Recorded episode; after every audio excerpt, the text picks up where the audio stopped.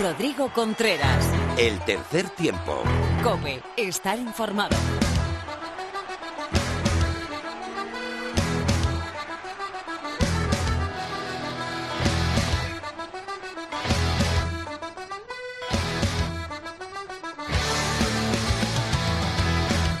Hola, ¿qué tal? Bienvenido al capítulo 175 de tu programa de rugby en la radio. Bienvenido al tercer tiempo de cope.es.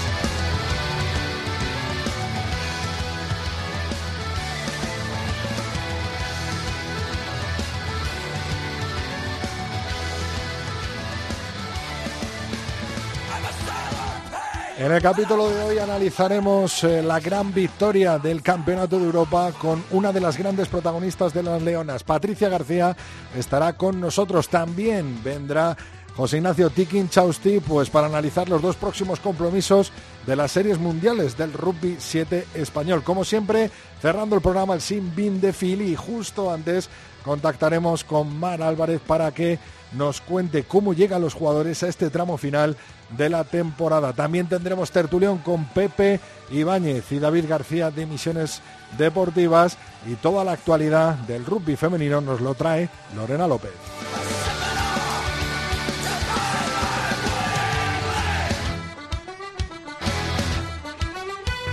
A los mandos Antonio Bravo y antes de comenzar te recuerdo que estamos en Tres Tiempo Cope con número, nuestra cuenta de Twitter en Facebook Tercer Tiempo Cope y nuestro mail es el tercer tiempo cope arroba eh, cope.es. Comenzamos, Bravo, cuando quieras. Rodrigo Contreras. El tercer tiempo. Cope, estar informado.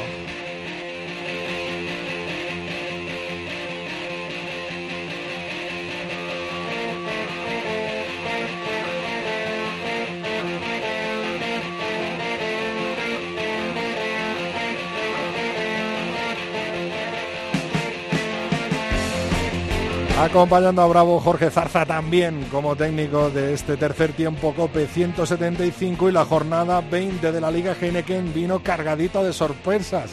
Vizcaya Guernica 13, Unión Esportiva Samboyana 13, Sanitas Alcobenda Rugby 17, Brac Quesos Entre Pinares 16, Aldro Energía Independiente 36, Hernani 31, Ampordicia 35, La Vila 28, Silvestre El Salvador 54, Complutense Cisneros 31 y Barça Rugby 40 eh, Universidad de Burgos, Colina Clinic 3. Eh, Con estos resultados, la clasificación tras 20 jornadas y a falta de dos para el final da un vuelco en la primera posición. Silvestre El Salvador es líder con 82 puntos, le acompaña el Brac Entre Pinares con 79 en la segunda posición. Cambio de líderes entre eh, los equipos de Valladolid.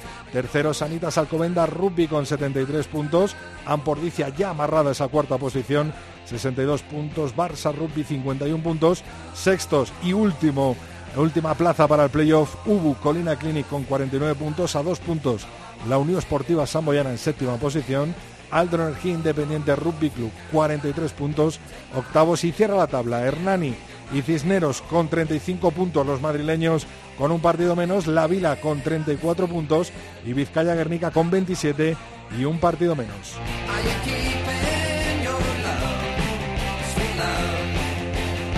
Este fin de semana, penúltima jornada con Vizcaya Guernica, Universidad de Burgos, Colina Clinic, Unión Esportiva Samboyana, Sanitas Alcobenda Rugby, Brasquesos Entre Pinares, Aldro Energía Independiente, Hernani Ampordicia, La Vila Silvestre en El Salvador y Complutense Cisneros, Barça Rugby.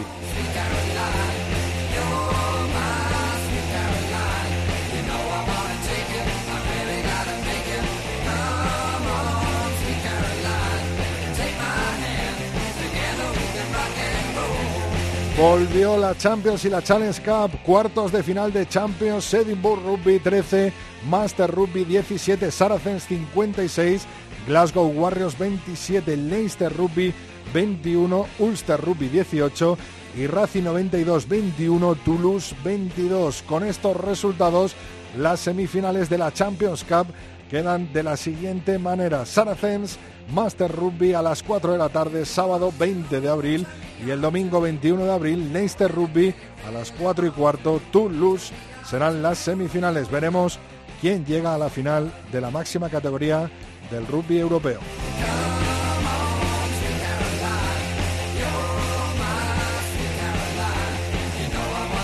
En cuanto a la segunda categoría, la Challenge Cup, Saint Sharks 20, Connacht Rugby 10, Worcester Warriors 16, Harlequins 18, La Rochelle 39, Bristol Bears 15 y Clermont 61, Northampton Saints 38. Eh, Con estos resultados, las semifinales están compuestas por los siguientes equipos. La Rochelle contra Sharks el sábado 20 a las 6 y media de la tarde y Clermont contra los Harlequins el mismo sábado 20 a las 9 de la noche.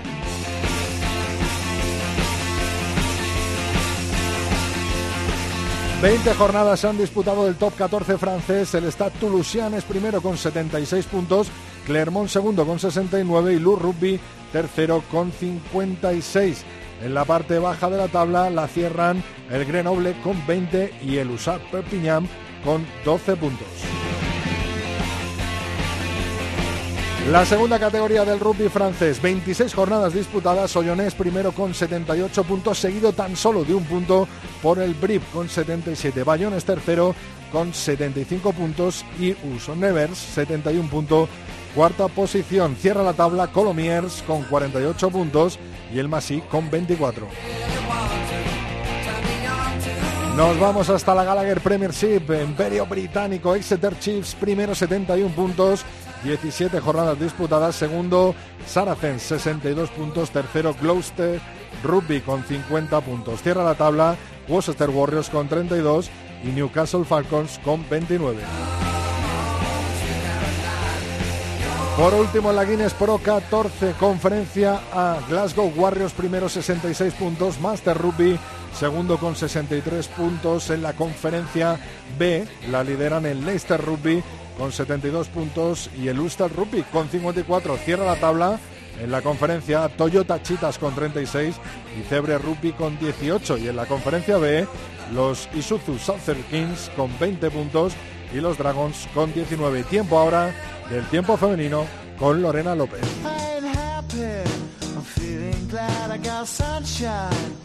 In a bag, I'm useless, but not for long. The future is coming on. I ain't happy, I'm feeling glad I got sunshine.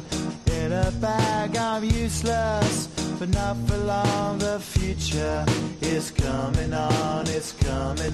Ya tenemos con nosotros a Lorena López. Muy buenas, Lorena. Muy buenas, Rodri. Menudo partidazo de las Leonas en el central ante un equipo un poquito inferior, ¿eh? Solo un poquito, pero bueno, con ese partido el que tú dices, consiguieron eh, hacerse heptacampeonas de Europa y es que las chicas de José Antonio Barrio Yunque ganaron, como tú dices, con mucha rotundidad, con un 54-0 a los Países Bajos y batieron además el récord de asistencia a un partido de rugby femenino en España con más de 8.900 personas según indicó la propia FER. Las Leonas comenzaron un partido con ritmo, pero también parece con nervios porque esa precipitación, esas ganas de jugar les hizo cometer algunos eh, adelantos que hacían cambiar la posesión a favor de las rivales holandesas y tampoco conseguían, por lo menos en los primeros minutos, tener el ritmo de juego que, al que estamos acostumbrados. Sin embargo, cuando consiguieron coger ese ritmo, eh, sus penetraciones fueron imparables. El primer ensayo llegó de la mano de Patricia García con su jugada estrella, con ese saque rápido de un golpe de castigo. Pronto llegó el segundo ensayo eh, con una gran embestida de Ana Puig, que Rodri, imagino que la habrás visto, pero para los que nos escuchan, que busquen ese vídeo. Pero bueno, ver ese 14-0 en el marcador parece que despertó a las chicas de los Países Bajos, eh, quienes con varias buenas jugadas se metieron por primera vez en el campo español pero no consiguieron transformar esas buenas fases en puntos y las leonas se volvieron a hacer con la posesión y dejaron claro que las que mandaban allí eran ellas y se fueron al descanso 19-0. La segunda parte, como te puedes imaginar, comenzó con un guion muy similar a la primera, con las nuestras copando la posesión y haciendo sufrir a las holandesas y apenas siete minutos después del descanso llegó el primer ensayo de manos de Paula Medín, de la capitana, y así fue muy poquito después cuando Maika Bruce eh, dejó el 35-0 ya sentenciando el partido arriba, pero bueno, las leonas no pararon y fue Patricia García quien volvió a posar el balón con ese sexto ensayo.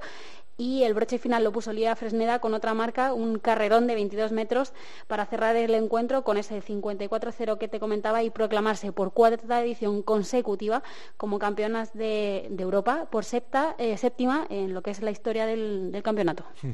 Vaya ensayazo de, de Olivia Fresneda ese último último Precioso. ensayo y de jugada en equipo, ¿eh? además gran calidad individual y gran calidad de equipo demostrado eh, por las Leonas. Vamos a dejar a las Leonas 15 que vamos a hablar ahora mismo con Patricia García largo y tendido de ellas para irnos al Seven, una transición que hará nuestra invitada de hoy también. Cuéntanos, el Seven español eh, del rugby femenino, Lorena.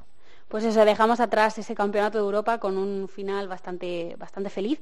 Y es que desde este jueves 4 eh, de abril hasta el 10 eh, de abril van a estar eh, concentradas de nuevo para preparar la próxima ronda de las series mundiales que, que están ya a la vuelta de la esquina. Para la semana de entrenamientos de Madrid, Pedro de Matías ha confeccionado una, limpia, una lista bastante amplia en la que recupera a varias jugadoras que estaban retiradas por lesión, como por ejemplo María Casado, y vuelve a contar con la mayoría de las que ya hemos visto en los torneos previos de la temporada, entre ellas, pues, como no, Patricia García, pero también seguimos viendo a esas nuevas líderes como son las hermanas Servinas o Ingrid Algar.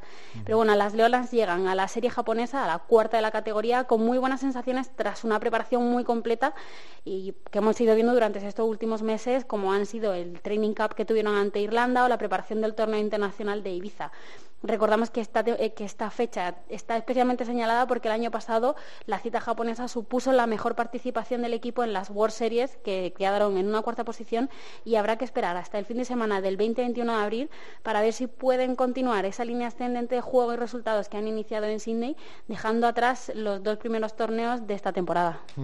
Vamos a ver, vamos a ver si continúan con esa línea ascendente y le mandamos toda la, toda la fuerza del mundo a las leonas eh, del Seven. Pero no todo el rugby femenino es internacional porque la división de Norbe sigue dando mucho de qué hablar, ¿no, Lorena?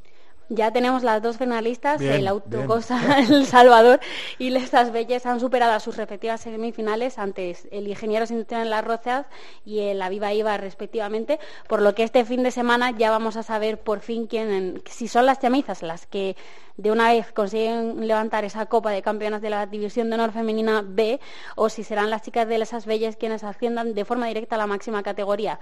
De momento parece ser que son las chicas del Salvador las que llegan como favoritas a la final, ya no solo por haber mm, estado a punto de ese ascenso en los últimos años en repetidas ocasiones, también porque llegan avaladas por sus últimos resultados. Y es que, por ejemplo, en este fin de semana pasado se impusieron 72 a 10 gracias a una intensidad con la que aplicaron su juego y la presión que ejercieron frente a sus rivales las chicas de Lindrus. La otra semifinal, eh, la que se disputó en el campo de Jorge Diego Pantera, estuvo más reñida y marcada por la lluvia. Lesas Belles no puso despegarse del Leibar en el marcador hasta el minuto 78, instante en el que las valencianas se pusieron en ese 31-22 que quedó finalmente en el marcador. Recordamos que aún así eh, el equipo que pierda la final por el ascenso tendrá una última oportunidad para conseguir esa plaza en la máxima categoría para el año que viene y es que tendrán la oportunidad de medirse al Sans Scrum, a ese penúltimo de la, de la Liga Iberdrola, en esa eliminatoria doble partido ida y vuelta, en, vamos, en la conocidísima y ya más que comentada promoción. No lo va a poner nada fácil el Sans Scrum, ¿no? Hombre, no.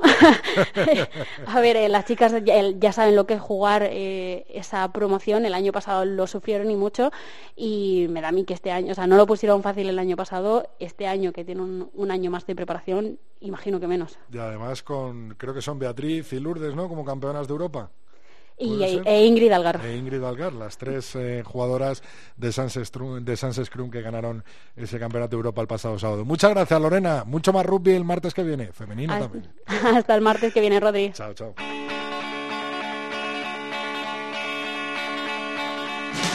Rodrigo Contreras. El tercer tiempo. Cope, estar informado.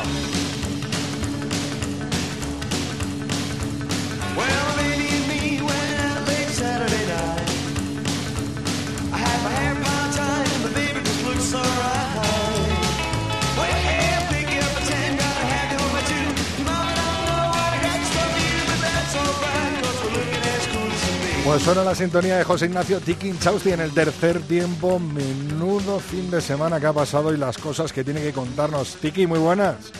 Hola, Rodrigo, ¿qué tal? Vamos, empezamos por el fin de. lo, más cercano, ¿no? Sí. Madre mía, la que cayó en las terrazas, no solo de lluvia, ¿eh? Sí, sí, sí, ahí, cayó. Eh, la lluvia esperada, ¿eh? Que estamos esperando todos, que hace que no llueve mucho. Pues llegó, llegó la lluvia y llegó también una derrota del BRAC que, uf, que hubo que trabajarla y, se, y se pagó cara, se pagó cara porque el BRAC no sé si viste el partido, Rodrigo, pero bueno, ahí... Lo hice para Teledeporte, Tiki. Ah, es verdad, es verdad, salió Teledeporte. Pues un partido intenso, ¿eh? Que al final, en los últimos cinco minutos se lo pudo llevar el BRAC perfectamente, pero bueno, pues supimos aguantar bien, hicimos una buena gestión y, al final se ganó. ¿Esperabas ganar este partido, Tiki?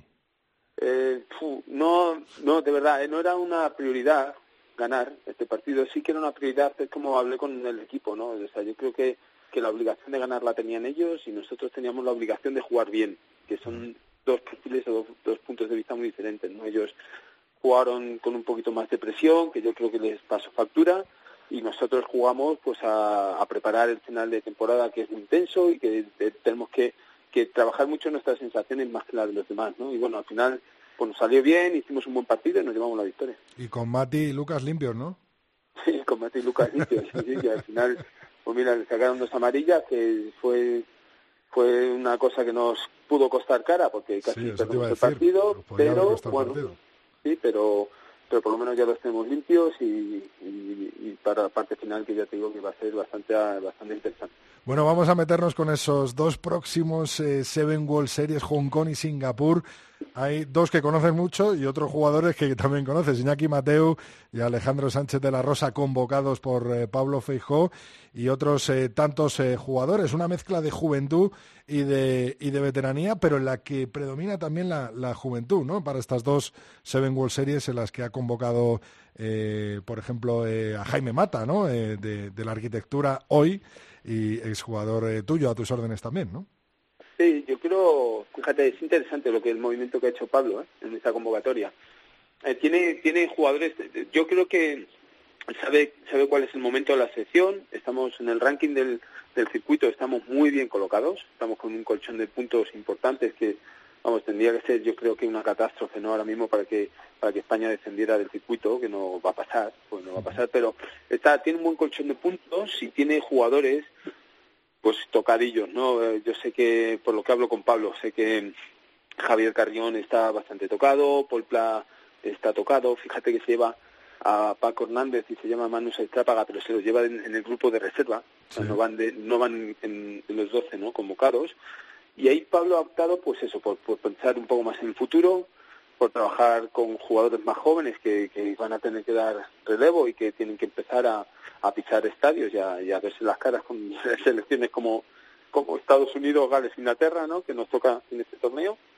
Y bueno, yo creo que es un, es un movimiento muy inteligente de Pablo que ha hecho, que, que aparte de dar descanso para lo que viene a la parte final ahora, que va a venir un, en momentos importantes al final del circuito, pues encima si das experiencia a jugadores más jóvenes para que vayan cogiendo eh, eso tablas en, torneos de, este, de esta magnitud, pues perfecto. Incluso jugadores, Tiki, de División de Norvé, ¿no? Como Rafa de Santiago, como Joshua Marcus Taylor o como eh, Javier de Juan, ¿no? Por ejemplo. Sí, tres jugadores de División de Norvé.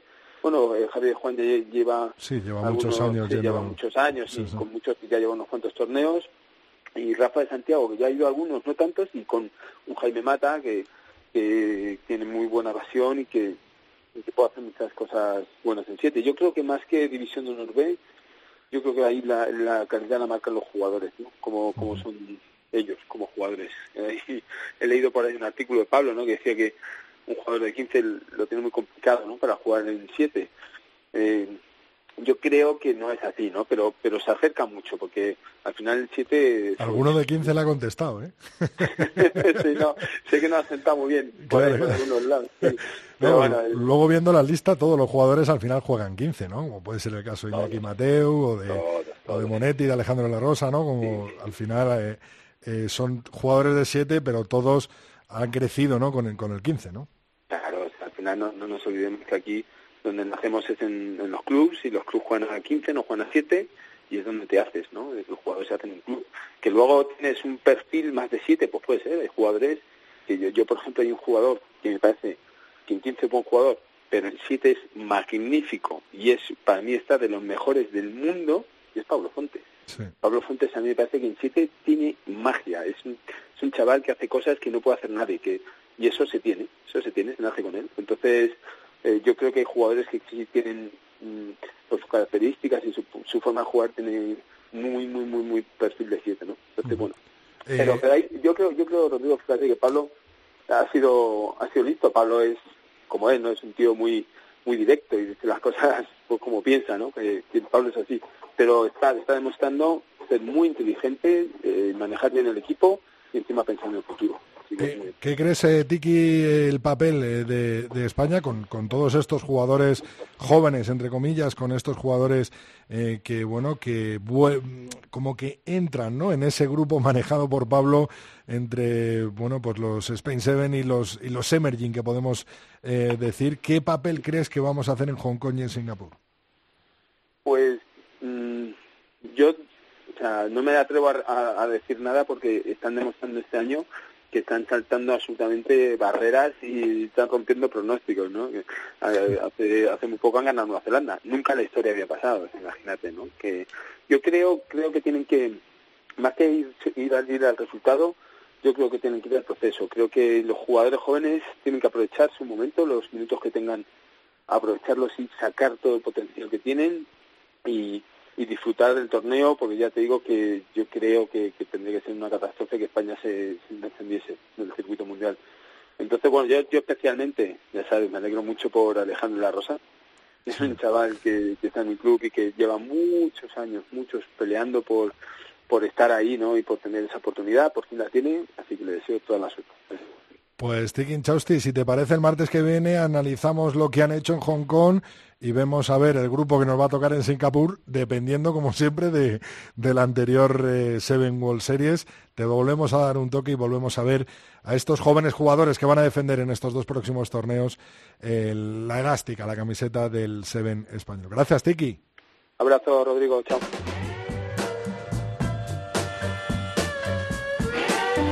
Rodrigo Contreras. El tercer tiempo. Cope, estar informado.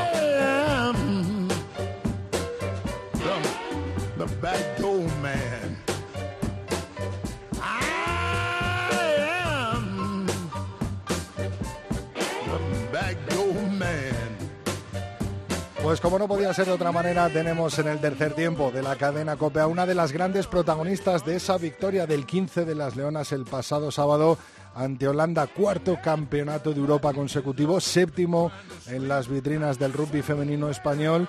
Y la persona que tenemos hoy con nosotros, que repite, ya ha estado unas cuantas veces, para mí encarna el espíritu y la garra y lo que es el rugby femenino hoy en día en España. Ella es Patri García. Patri, muy buenas, enhorabuena de nuevo. Hola, muy buena, Rodrigo. ¿Qué tal? Muchas gracias. Eh, la verdad es que es una buena costumbre eso de llamaros para daros la enhorabuena a las leonas, ¿eh? bueno, que sea así, que sea así por mucho tiempo, ojalá. Oye, Patri, eh, partidazo de las leonas, partidazo individual tuyo. Estamos claramente un escalón por encima de los equipos que nos hemos enfrentado en este campeonato de Europa y cada vez es más fuerte el toc-toc que hacemos en la puerta del Seis Naciones, ¿no? Bueno, yo creo que es un, es un momento muy bonito para, para el rugby español. Sí que es verdad que estamos eh, hemos hecho una buena temporada a nivel de rugby 15, hemos marcado una buena diferencia y como bien dices, al final nosotros queremos competir en la otra liga y cuanto mejor demostremos a nivel de juego y a nivel de resultados, pues eh, más réditos tendremos para, para poder hablar. Patri, tú cuando empezabas, eh, ¿te pensabas que ibas a llegar a ganar a Escocia, que ibas a estar jugando las World Series de Seven, que bueno, que íbamos a tener un equipazo como el que tenemos ahora, tanto en 15 como en Seven, y que tú ibas a ser eh, gran protagonista de ambos equipos? Para nada, para nada. O sea, yo cuando empecé a jugar el rugby todo, el ambiente de, de, respeto, de equipo, de compañerismo que hay aquí. Y bueno, luego ya cada vez eh, trabajando muy muy duro y luchando por entrenar, por estar la selección, pero yo creo que ni siquiera eh, ahí hubiera soñado pues casi 9.000 personas en el central viendo el partido, familia, amigos, televisión, yo creo que el rugby está creciendo muchísimo y la verdad es que me siento y nos sentimos las leonas muy afortunadas de poder vivir este momento. Cuando he estado en algún entrenamiento vuestro y he hablado con, con vosotras, Patri, siempre os he preguntado lo mismo. ¿Qué sentís cuando se os acerca una niña y os dice, quiero ser como tú, Patri, yo juego al rugby también? pues se te dibuja una sonrisa en la cara y, y, la verdad es que ese momento vale por mí. O sea, esos momentos valen vale muchísimo la emoción de, de poder ver que al final tanto trabajo eh, tiene una recompensa no solo a nivel de una medalla, no solamente a nivel de un título, sino realmente porque emociona a las personas, emociona a niños y a niñas y, construye referentes o, ejemplos que ojalá puedan ver algo positivo de nosotras eh, y que eso les, afecte positivamente a su vida. Patri, también quería darte las gracias porque sé que estás en tus días de descanso, en ese eh, cambio que haces del 15 al 7 y que ya en esta misma semana vas a entrar ¿no? en la convocatoria de la concentración del Seven español, ¿no? Sí, el jueves empezamos ya con el Seven. Eh, bueno, hemos descansado un par de días y hoy ya hemos vuelto a la carga con los entrenamientos. Eh, la verdad es tenemos un grandísimo reto también con el Seven, la clasificación a los Juegos Olímpicos eh, esta temporada y no podemos desperdiciar ni un solo día porque es también un grandísimo reto. Así que bueno, ningún problema en atenderos como siempre. Al contrario, gracias por darnos voz eco. Eh, ¿Qué te iba a decir, Patri? Estaba el otro día, el sábado, eh, Nikki Ponsford, la presidenta del Comité de la Mujer de Rugby Europe. Tú eres una de las piezas clave internacionalmente del rugby español. ¿Pudiste hablar después del partido con ella? Eh, ¿Te comentó algo? que, ¿Cómo fue la impresión de, bueno, pues de esta gran jefa, podemos decir, del Rugby Europe y viendo el partido de las Leonas el otro día? Hmm. Bueno, la verdad es que es muy positivo que haya venido ella como bueno representantes dirigentes a, a, nivel internacional, pero también a nivel nacional, pues también estaba María José Rienda, ¿no? el presidente de la Federación Española, etcétera. Eh, en concreto con ella, pues sí que la pude saludar luego en el tercer tiempo. Eh, yo cuando estuve, eh, he estado varios años en la Comisión de Desarrollo de Rugby Femenino en Europa y ella también formaba parte de esta comisión. Por lo tanto, nos conocíamos y que sí que pude saludarla un poco. Pero no cruzar especialmente muchas palabras al respecto, aunque sí que me consta que, que se, quedó, se quedó un poco impactada de ver que había tantas personas eh, en este campo, tan buen ambiente y tan buen juego por parte de España. ¿no? Que ella pudiera vivenciar eso en primera persona, yo creo que es muy positivo para el rugby español y esperemos que sea pues un aliciente más de, que hable de que aquí se, se está trabajando muy bien. Eh, muchas veces lo he hablado con Alhambra en, en, el programa y digo qué importante es que un jugador eh, tenga todo el reglamento en su mente y tenga todas las reglas del rugby mientras está jugando. Hay un ensayo de los tres que metes que mucha gente lo mismo diría, ¿qué hace Patrick? ¿Qué hace ahí tirada, no? Pero está de pe a pa, ¿no? Con el reglamento en la mano es un ensayazo y sobre todo es un ensayo de, de tener eso, de ser una jugadora inteligente, una jugadora pilla, rápida y que sabe que cuando entra el balón dentro de la zona de, dentro de la línea de ensayo, ya no hay fuera de juego y realmente lo que haces es poner la mano encima del balón, ¿no? Bueno, eh, también lo hablamos con mucho con Alhambra. Yo creo que al final conocer eh, el reglamento es un es un gran plus para el juego. Eh, yo lo entendí así eh, desde el principio porque cuando llegamos a este deporte muchísimas normas no las conocemos, entonces pues leyendo el reglamento parece que descubres un, un nuevo mundo, ¿no? Pero para nada me lo conozco, me lo conozco de memoria al pie de la letra, así que siempre eh, hay cosas que sigues aprendiendo, ya no solamente las leyes en sí, que esas sí que están más fijas, pero sino las, las interpretaciones también arbitrales, en el Seven esto pasa mucho, entonces bueno, pues yo creo que el análisis eh, no solamente de tu juego y de los partidos o de los, de los, rivales, sino también análisis un poco del arbitraje que se está pitando, cómo lo pitan y un poco y entender la filosofía, yo creo que es, es importante. Y bueno, pues esa oportunidad salió en el, partido, la verdad es que ni lo pensé, yo voy ahí, sabía que no había fuera ese juego y, y, la verdad es que salió bien, no sé, es un, es un ensayo curioso, es verdad que es la primera vez que, que meto un ensayo así y bueno, yo creo que las holandesas pues también habrán aprendido esa, esa norma a partir de ahora. No lo vamos a decir muy alto, Patri, pero te funciona muy bien el saque rápido, el intentar sorprender a las defensas y te has hinchado a meter ensayos de esa manera, ¿no? bueno, eh, al final yo no soy una jugadora eh, que a nivel físico destaque, ¿no? Ni por su grandísima velocidad o por su grandísima resistencia, por su, ¿no? pero sí que eh, intento, como digo, eh, aprender las oportunidades que, que, desata el partido y el tema, pues, por ejemplo, de los golpes rápidos, pues bueno, eh, la verdad es que es importante no solamente saber que estás en ventaja o dónde se puede abrir un hueco, sino también el comunicar con el árbitro, ¿no? Y decirle, por ejemplo, a yo le digo, no quiero el no quiero esta ventaja, no quiero esta ventaja, porque yo ya estaba viendo que ellas estaban en, en fuera de juego, si yo saco muy rápido ese golpe y el saber jugar con esos momentos o con tus compañeras en los timings, pues eh, es verdad que a veces da réditos, pero no, no siempre, no siempre, alguna vez. y ahora de aquí, de, de, este partido, de esta final de la Copa Europa, hasta el jueves, que ya entras en la concentración eh, del Seven, ¿cómo cambias el chip, Patri? ¿Te cuesta mucho el cambiar? Porque cambian bastantes cosas con respecto al 15. Sí, cambia mucho, eh, no solamente a nivel técnico y táctico, sino también incluso de, físico. Eh, de hecho, sufrimos un poco estos partidos de 15, eh, al final son, son, son muy largos para una preparación más específica respecto al 7, que es mucho más explosiva y mucho más láctica, pero bueno, la verdad es que hay bastantes jugadoras que Mm, hacemos ambas disciplinas, entonces ese cambio de chip al final también te acostumbras y te habitúas. A veces te cuesta, por supuesto, los primeros entrenamientos un poquito eh, cambiar ese chip y, jugar más en los espacios y, adaptarte, pero bueno, eh, casi con la práctica y con los años, pues mm, parece como que juega a, los deportes y bueno, pues trataremos de hacerlo lo más rápido posible, lo más ágil, porque como, como comentas ya hay que estar pensando en Japón, en Kitaki Yusum, eh, en la clasificación a los Juegos y ahora ya... Mm, por suerte, por desgracia, la temporada de 15 se acabado para nosotros. Patri, una tierra que conoces bien, Japón, que has estado allí jugando, que has estado allí teniendo una experiencia. ¿Qué tal fue? ¿Qué tal fue esa experiencia por Japón? ¿Y, cómo ves eh, pues el nivel eh, del rugby español con respecto al nivel del rugby japonés cuando estuviste allí? Hmm. Pues una experiencia muy enriquecedora, eh, y muy diferente, muy diferente.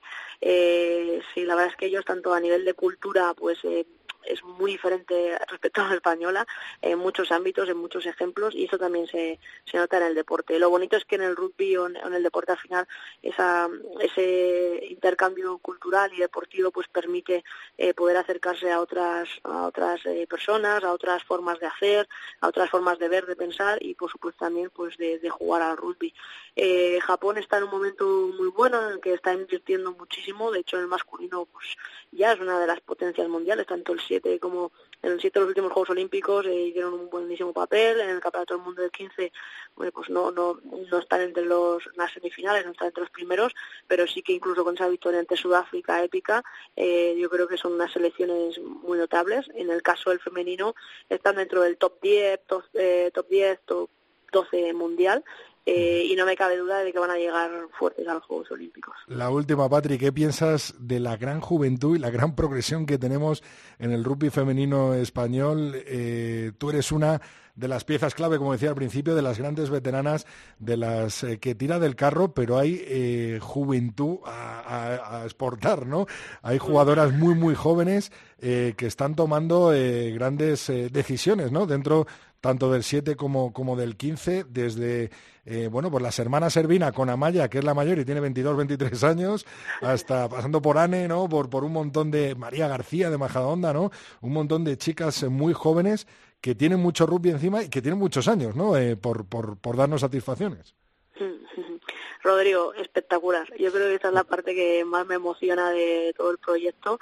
Eh, la fuerza, la, la, pasión y las ganas con las que vienen todas estas chicas jóvenes. Eh, yo creo que también es mm, una gran parte de, eh, de, éxito por parte de la Federación Española, los trabajadores y el staff que están desarrollando proyectos de tecnificación y desarrollo en las comunidades. pues en unas están más avanzados, en otras están intentando implementarlo, pero que yo siempre pienso, ojalá yo cuando empezara hubiera habido esto, porque les está permitiendo a todo ese talento desarrollarse y sacar ese potencial que tienen, ¿no? Eh, para mí, pues poder compartir campo y equipo con todas ellas, la verdad es que es una alegría inmensa, rejuvenecen, energía, tienen una energía muy positiva y la verdad es que yo creo que eh, viendo ya mis últimas temporadas, partidos o series, eh, yo me quedo, o la responsabilidad con la que yo he jugado estos años, yo me quedo tranquila de que el, relevo en ese sentido de la camiseta no es que lo vaya a dejar a la altura, es que tengo claro que, que lo van a superar. Pues Patricia García, enhorabuena por el partidazo del otro día, en conjunto e individualmente, y muchísimas gracias por coger ese relevo de las veteranas que estaban el otro día allí en el central, en ese récord de asistencia, por ser la gran realidad del rugby español y, por supuesto, por pasar ese relevo a todas estas chicas jóvenes que están ahí, enseñarles y por lo menos eh, compartir con ellas eh, todas tus experiencias, toda tu sabiduría igual. Gracias por estar en el tercer tiempo, Patri, y a seguir haciendo historia en el rugby. Un placer, gracias a ti, Rodrigo. Hasta la próxima.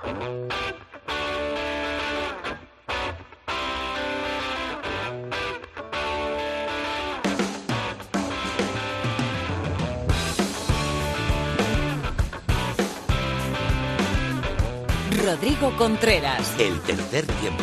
Cope, está informado.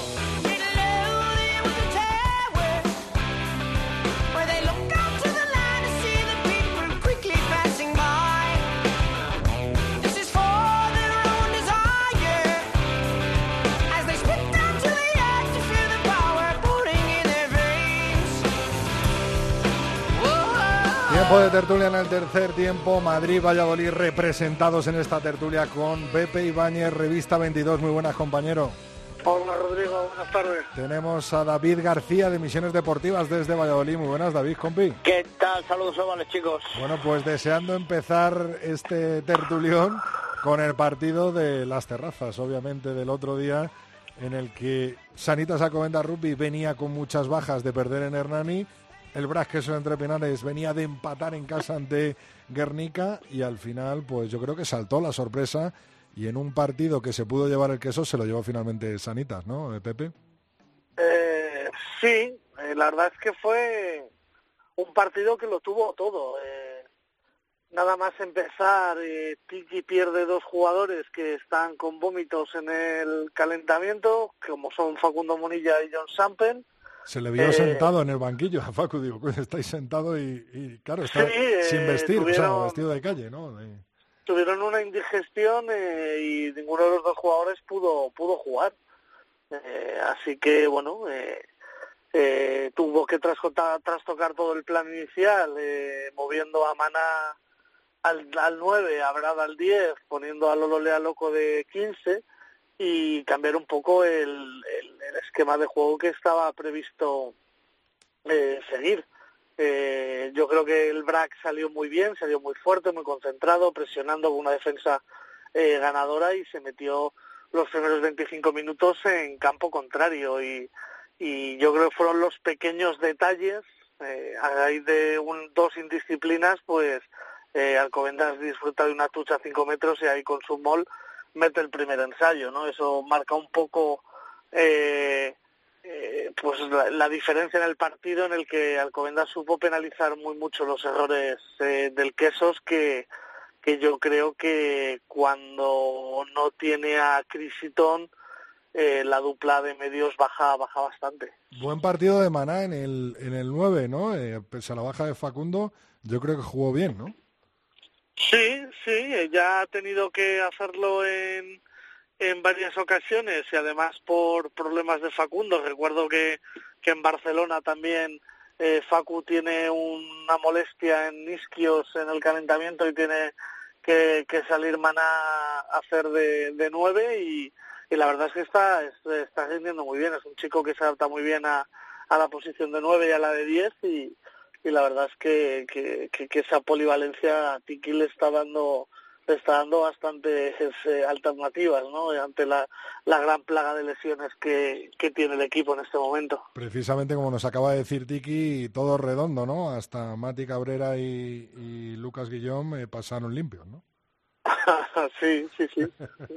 sí si, te lo, si, te lo ha, si te lo ha dicho Tiki, sí, sí, sí la verdad es que que son dos jugadores muy importantes y que a falta de dos jornadas cumplan ciclo y no haya fantasmas para perderse la final de Copa, la verdad es que, que debe ser una gran noticia para el club.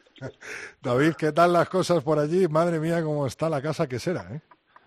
Pues sí, la verdad, la verdad es que fíjate que Diego Merino acaba el partido en declaraciones decía que que Alcobendas, que las terrazas, pues bueno, era un partido de los que se pueden dejar los puntos pero reincidía todavía en, en, las, en, las, en las ascuas eh, que quedaban de la hoguera de, de la hoguera vasca en Pepe Rojo de, en, Guernica contra Guernica.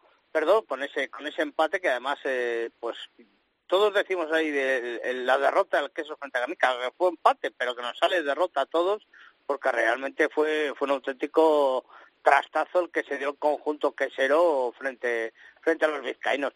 Y y en cuanto al partido del domingo, yo es que no estoy nada de acuerdo ni con Pepe ni con Diego Merino, porque tanto los dos dicen que una primera parte muy buena del queso, yo sostengo que, que la, la única buena parte que hubo fue, el, fue la de Tiki que, que, que en defensa planteó un auténtico muro con el que se estrellaban los queseros. Cierto es que a lo mejor quizás con el típico que se dice no se bajaron del autobús los del BRAC, pero bueno, es que estamos viendo a un Greg Dyer desaparecido que a lo mejor lo que echa de menos es a Chris Eaton y un Bessebel que, que está muy lejos de, de, de, lo que nos ha de lo que nos ha demostrado y fíjate ese Greg Dyer que como ha sido papá de gemelos no pues tendrá que, sí. que dedicarle sí. tiempo a, a los chicos a Wesselbel no sí, se, se, se, conoce que tiene que ser así pero vamos eh, y, y, frente a Greg Dyer, que en los primeros partidos vimos a, a lo que podía ser una auténtica estrella, un ciclón en el rugby español,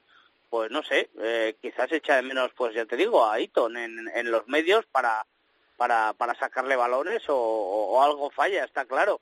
Pero bueno, eh, en la casa que será hay tranquilidad, eh, esa segunda plaza, aunque matemáticamente no está resuelta, es muy difícil que, que pueda optar a ellas el Sanitas Alcobendas y, y, creo que también son conscientes de que ya va a ser eh, el segundo puesto en la en la clasificación ya que el, el Silverstone El Salvador pues con su victoria adelanta por por la derecha al conjunto quesero y bueno pues eh, marca esa primera plaza tan importante para para los playoffs pero sí que es cierto que bueno una pequeña mini crisis yo diría que sí porque como te digo esa primera parte del conjunto quesero no, no, no dejaba entrever el, el equipo ganador eh, que nos tiene acostumbrados y que ha demostrado en, cierta, en ciertas ocasiones en, en, en, esta liga. Entonces, para mí, la primera parte fue del Sanitas Alcobendas y la segunda tuvo algo que decir el Quesos, pero pero muy lejos, sobre todo esos últimos diez minutos con con, con esa limpieza, como dices, de, de ciclo, eh, ese Sergio Ramos que se marcaron ahí, eh, Lucas Guillón y, bueno, lo ha dicho y, y el Chacho no... Cabrera. Oye, el calendario eh, yo lo veo eh, si pincha, eh, que va a pinchar es, eh, o sea, el Chami, porque Queso se enfrenta a Aldro en la siguiente no, jornada. No, no, no, no, al revés. Y, al y revés, a Ampor dice que, son dos equipos que ya no, o sea, Ampor dice ya va a ser cuarto sí o sí, y el Alto Energía Independiente lleva varias jornadas en el limbo. El Chami eh, se enfrenta a dos equipos que se están jugando la vida, ¿no? Como, ¿Tú eh, crees? como son la Vila y como, y como es Hernani, ¿no? Sí, pero yo ya. creo que esto, esto, los cuatro primeros se queda como está. Sí, sí, sí. Esto, yo coincido con Pepe ahí. Yo creo que la dinámica que tiene... Pepe, hace, hace dos jornadas veíamos que no iban a fallar ninguno de los dos, ¿no? Sí, eh, es que claro, eh, todo el, las previsiones con la jornada pasada en la que el BRAC empata, Alcobendas pierde en Hernani, pues ahí se, se acabaron claro. las cábalas. Ahora Juan Carlos que tiene la mano, ¿no? Como, como en el MUS, eh, no creo que la pierda y, y yo creo que va a ganar los dos partidos y bien.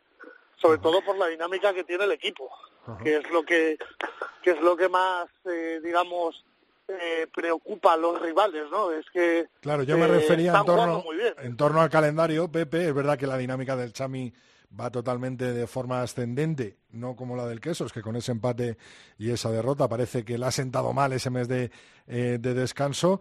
Pero bueno, yo me refería en cuanto al calendario, es verdad que, que, el, que el Salvador tiene que viajar a, al pantano sí, y recibe a Hernani a en la última jornada, ¿no? Pero ten en cuenta, por ejemplo, que Hernani juega con Ordicia esta semana en casa, eh, que es probable que gane. Uh -huh.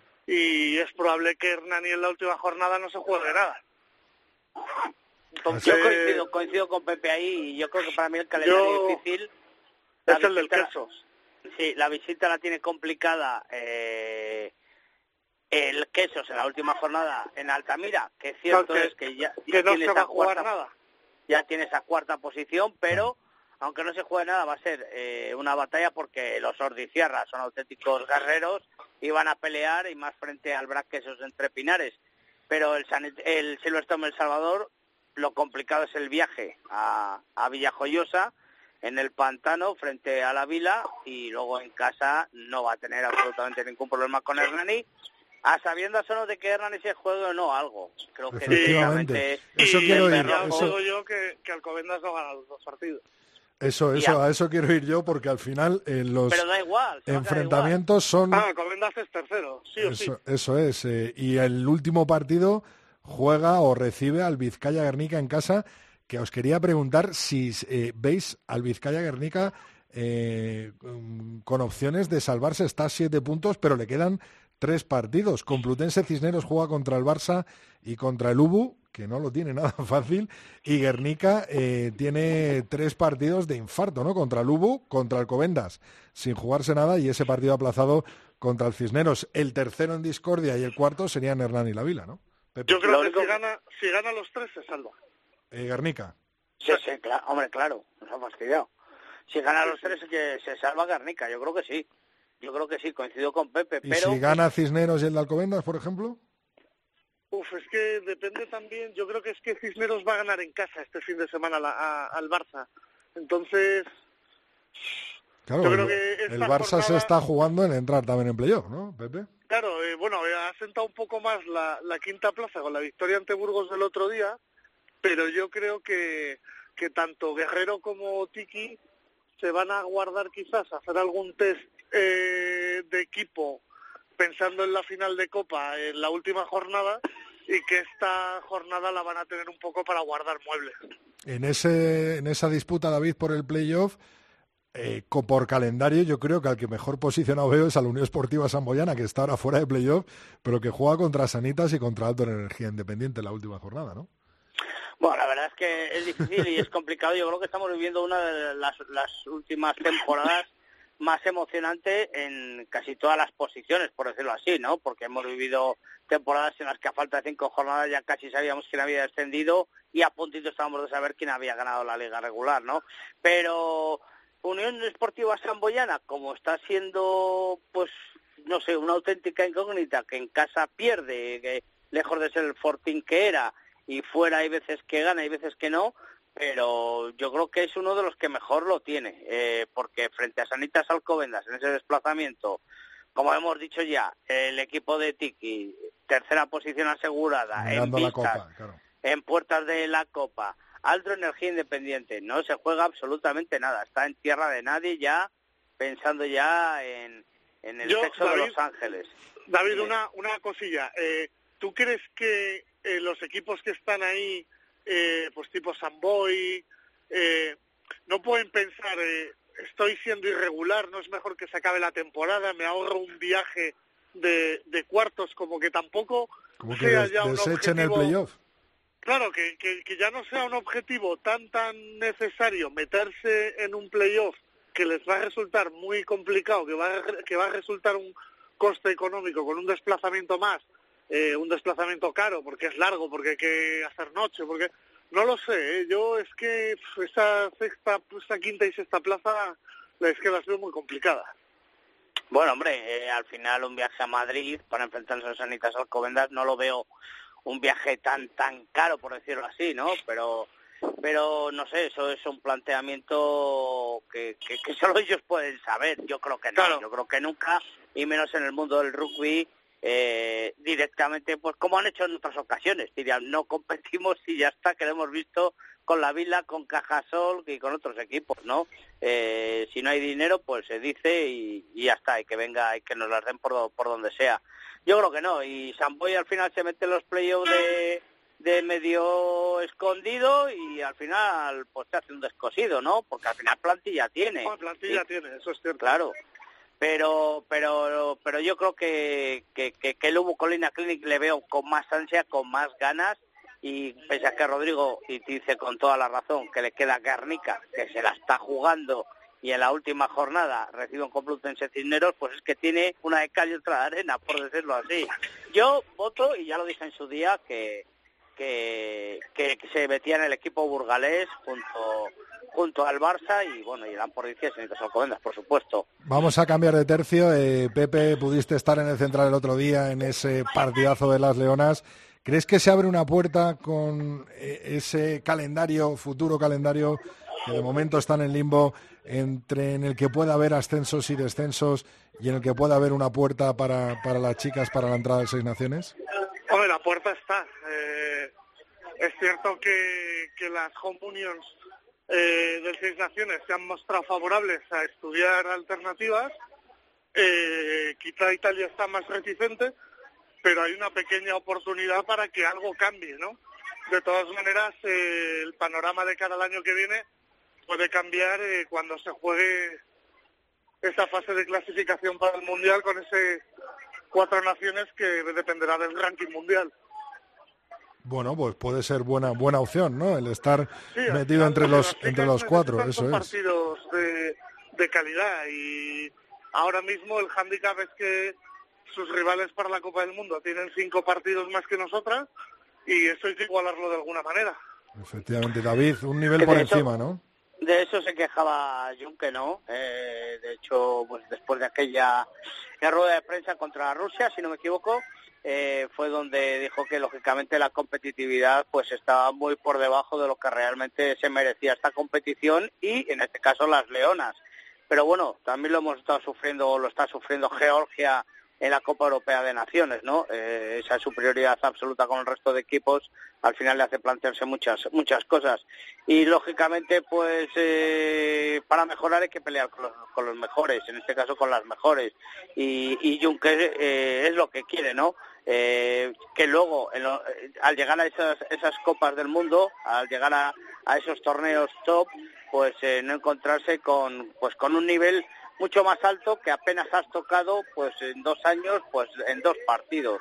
Y, y eso pues eh, se pelea metiendo a España eh, haciéndole volver al, al seis naciones no o lógicamente como quiere a nivel mundial tanto en chicos como en chicas pues organizar de una manera un poquito más eh, estructural con ascensos y descensos las máximas competiciones que a mí me parecería lo más lógico. Para terminar la tertulia Pepe emparejamientos de semifinales de Champions y Challenge Cup, en el que hemos visto este fin de semana pues los cuartos de final.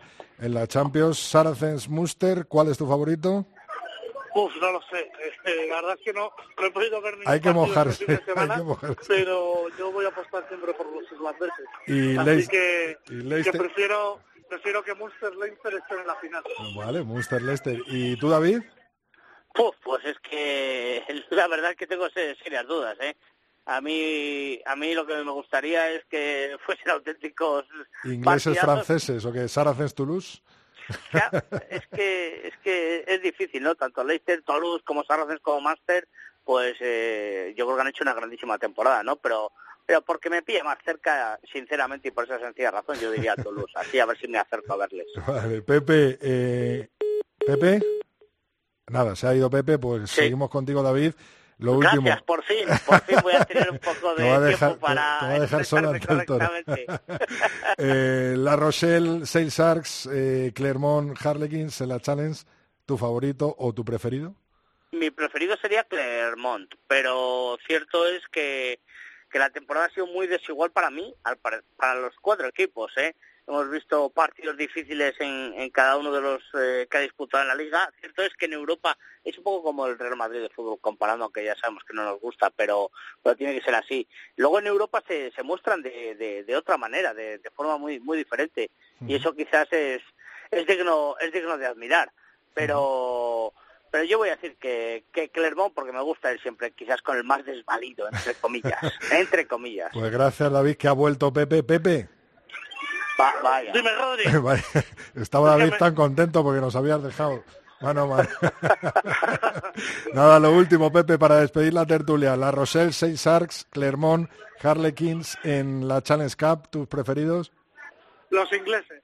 Los ingleses. Final, yo, por un lado dos irlandeses, por otro lado dos ingleses. y David los franceses. Así que con eso nos quedamos. Es, Muchas por, es por, por decir los contrarios a David, ¿eh? Claro. No. Correcto. es un sexto sentido que te ha entrado cuando nos has dejado. Gracias a los dos, Pepe, David. Continuamos Oye, hablando. eh, Dime. eh, Rodrigo, nada, solo permíteme felicitar a las chicas del Autoconsa El Salvador, que ya están en, En la final. en la final del ascenso a la Liga Iberdrola, cuarto año consecutivo, y a ver si Le- Les Abeles pues se plantea un partido, por cierto, que todavía no se sabe dónde se va a jugar, y es este fin de semana, Sí, pero a ver si se plantea un, un partido bonito y que ascienda al mejor, y en este caso esperemos que sea el Autoconsa El Parece que en Madrid, ¿no, David? Eh, no tengo noticias, yo esta mañana no, no sabía, ayer no sabían las chicas, y esta ma- no, no tengo ni idea, no Pepe, tengo ni ¿tú, idea. tú tampoco tienes noticias? No sé, sé, vamos, eh, me consta que han pedido las terrazas, pero Eso no sé si, si va a ser posible. Bueno, pues veremos si es posible y por supuesto que lo contaremos aquí en el tercer tiempo. Muchas gracias a los dos. Saludos, chavales.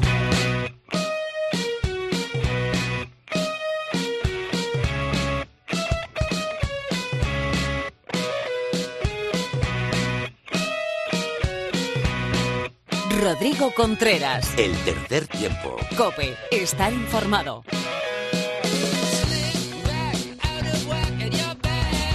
Una semana más tenemos con nosotros a Mar Álvarez. Hola Mar. Hola Rodrigo, ¿qué tal? Vaya jornada, ¿eh? De la Liga Gene, que estarás contenta, ¿no?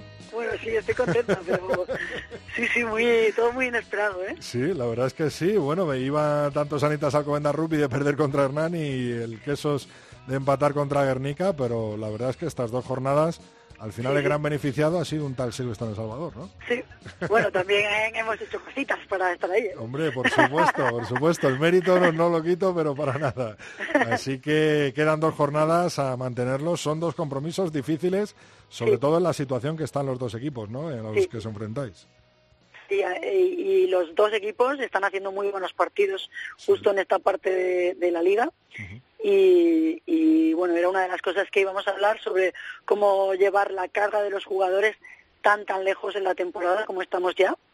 Entonces, justo ellos en este momento de la liga están muy bien, que tiene algo que ver también con la motivación que tienen para salvarse y todo eso. Están tirando mucho de actitud y, y bueno y otros y otros equipos que han estado más fuertes en eh, la parte anterior de la liga pues empiezan a, a ver que sus jugadores están un poco más cansados y, y obviamente hay que modificar un poco el tipo de cargas que, que tienen estos jugadores. Precisamente eso quería hablar contigo y eso te quería preguntar porque ya son muchos minutos encima los que tienen muchos jugadores, los que han jugado con eh, compromisos internacionales y al final, eh, ¿cuál es un poco el truco, no? Para no llegar al final y al final echar todo por la borda y jorobarte o tener una lesión muscular que te pueda hacer perder eh, pues estos partidos tan importantes y esos playoffs o, o esa final de copa en el caso de, de Barça Rugby y Alcobendas. Pues es muy complicado en los deportes de equipo porque hay tantos, tantos factores que influyen a cada jugador y a la vez a la dinámica del, del grupo entero, del equipo entero, que controlarlos todos es muy, muy difícil. Pero obviamente, eh, si has hecho una pretemporada muy intensa, has cargado bastante a tus jugadores, eh, la primera parte o la primera vuelta de la liga ha sido intensa, luego no puedes seguir manteniendo el mismo tipo de carga, porque tus jugadores es como que esa mochila ya la tienen llena, entonces van a tirar de lo que ya han acumulado. Entonces puedes trabajar en afinar ese, ese todo el volumen que has metido la, la primera parte de la temporada y, y darle más tiempos de descanso, trabajar más intensidad y con más descansos. Por ejemplo, Mar, si tú te encuentras ahora mismo con algún jugador muy, pero que muy cargado eh, en, en Silverstone, El Salvador, eh, ¿cuál es el consejo que se le da desde el club? ¿Cuál es el consejo que le das tú como eh, preparadora física? Que pare un poquito, que cómo Sí, se puede recuperar. Justo hacemos, quitamos partes del entrenamiento o incluso entrenamientos enteros y o hay, hay gente que necesi- necesita salir, ¿no? O sea, estar un poco, salirse de la dinámica porque es algo más mental, es una fatiga más central, entonces, bueno, pues tienen vacaciones. Y hay otros que simplemente es quitarles un poco de carga, entonces les ponemos a, dentro del equipo a arbitrar o a hacer otro tipo de actividades para estar con el grupo, pero obviamente tienen menos impactos en sus articulaciones o menos carga en general, en menos fatiga.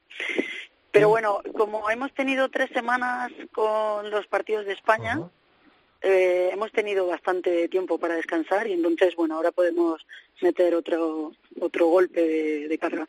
¿Quién, quién suele estar más sobrecargado cuando llega al final de temporada? ¿Los delanteros o los líneas, Mar?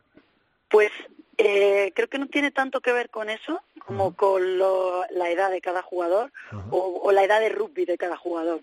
Jugadores que han jugado eh, muchos minutos muchos años, pues obviamente hay que quitarles carga cuando va avanzando la temporada. Y ya en el caso de en, la Liga Española, que además tenemos jugadores que en, nuestro verano ellos juegan en, otra, en otro hemisferio, algunos jugadores. Entonces ahí, pues la temporada de un jugador no puede ser tan, tan larga. Entonces, bueno, pues se trabaja un poco con ellos como casi como en la NBA, eh, la carga más alta es el partido y luego durante la semana le mantienes con muy poquito, con un poquito de cosas intensas, explosivas y ya está. Por ejemplo, para que lo entienda todo el mundo, estamos hablando de jugadores como Manu Serrano o como Nacho, por ejemplo. Ese tipo, ¿no? De, jugadores con muchos, muchos minutos, ¿no? Acumulados de rugby en su vida. Bueno, en el caso de Manu Serrano, él se cuida muy, muy bien. Es un tío muy, muy sano. Entonces, con él sí que se puede esforzar un poco más. Y luego no está teniendo tantos minutos en el campo como otros jugadores. Entonces con él, bueno, pues tenemos la, la ventaja de que, bueno, que es, o sea, es perfecto como deportista porque se cuida mucho. Pero hay otros jugadores que, que llevan mucha carga, por ejemplo Mike, que además él no ha tenido el descanso de, de las semanas de España porque juega con España, pues con él la semana tenemos que gestionar. Walker Fitton estamos hablando, ¿no? Sí, sí, sí. Bueno, Mar, pues muchísimas gracias, mucha suerte para estas dos jornadas de la Liga Heineken que quedan y estaremos muy pendientes y muy atentos, ¿no? De, esos playoffs eh, por el final de la Liga y a ver qué hace tu Silverstone en Salvador. Muchísimas gracias, Rodrigo. un saludo.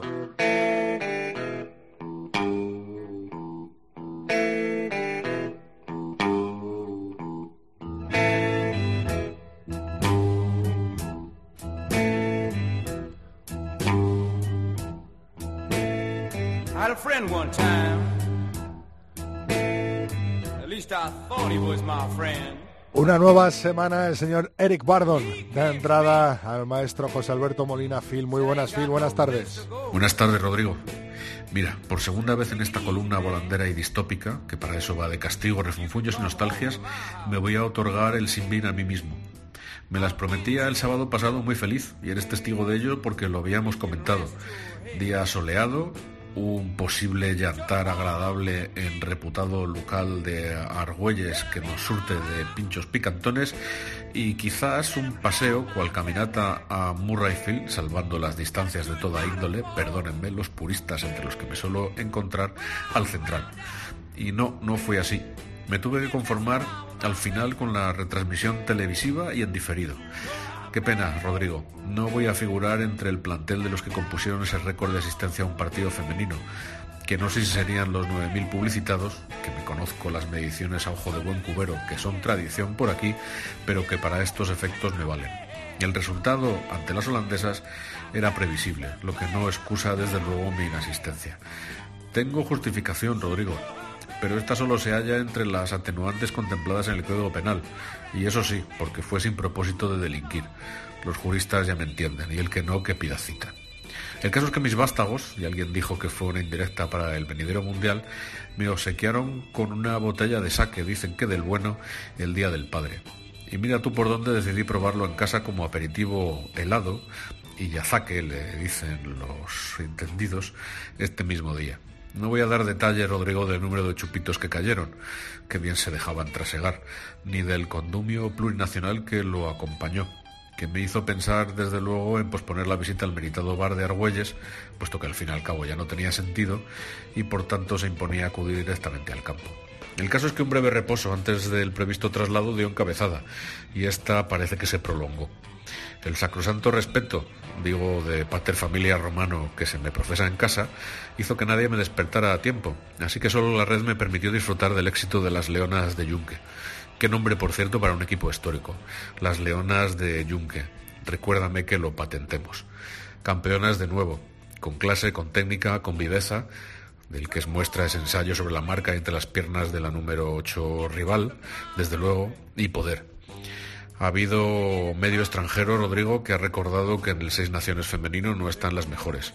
Yo lo repito cuando puedo y las felicito a todas y a Junque de nuevo, sin que sirva de ningún tipo de mancha que las británicas no estén en esta competición, desde luego. Así que, Rodrigo, nada más que felicitarnos entre ese pequeño castigo que me otorgo por el equipo femenino de rugby 15 que disfrutamos. Hasta la semana próxima, Rodrigo. Bueno, pues hoy en el Sinbin el maestro Phil ha hablado entre latín y un poco de japonés. Muchas gracias, Phil. Nos vemos la semana que viene con un nuevo Sinbin en el tercer tiempo de la cadena COPE.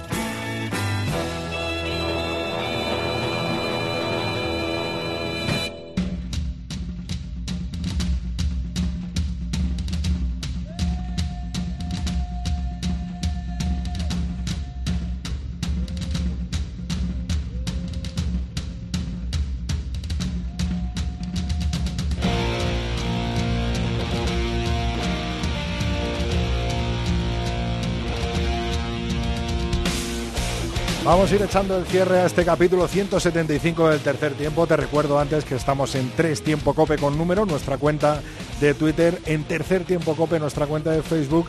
Y por supuesto que tenemos un email habilitado para que nos cuentes lo que quieras, que es el tercer tiempo arroba cope.es.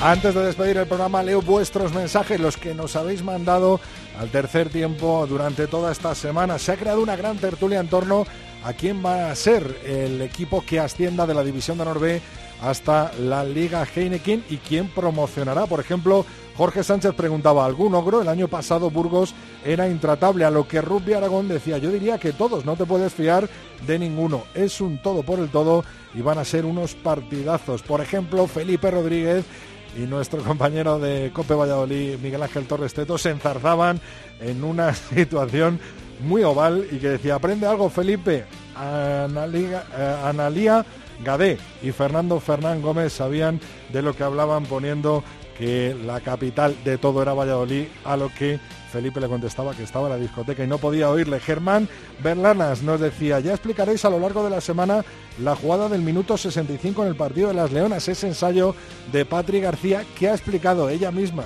en este programa y que Pepe Ibáñez le contestaba a nuestro fiel oyente Germán, al que mando un abrazo desde aquí. También Van Tierra Feni Rugby entraba en esa tertulia sobre el ascenso a la División de Honor a la Liga Heineken y Ángel Mateo le mandaba mucho ánimo ya por el ascenso directo, decía a los de Van Tierra Fénix Rugby.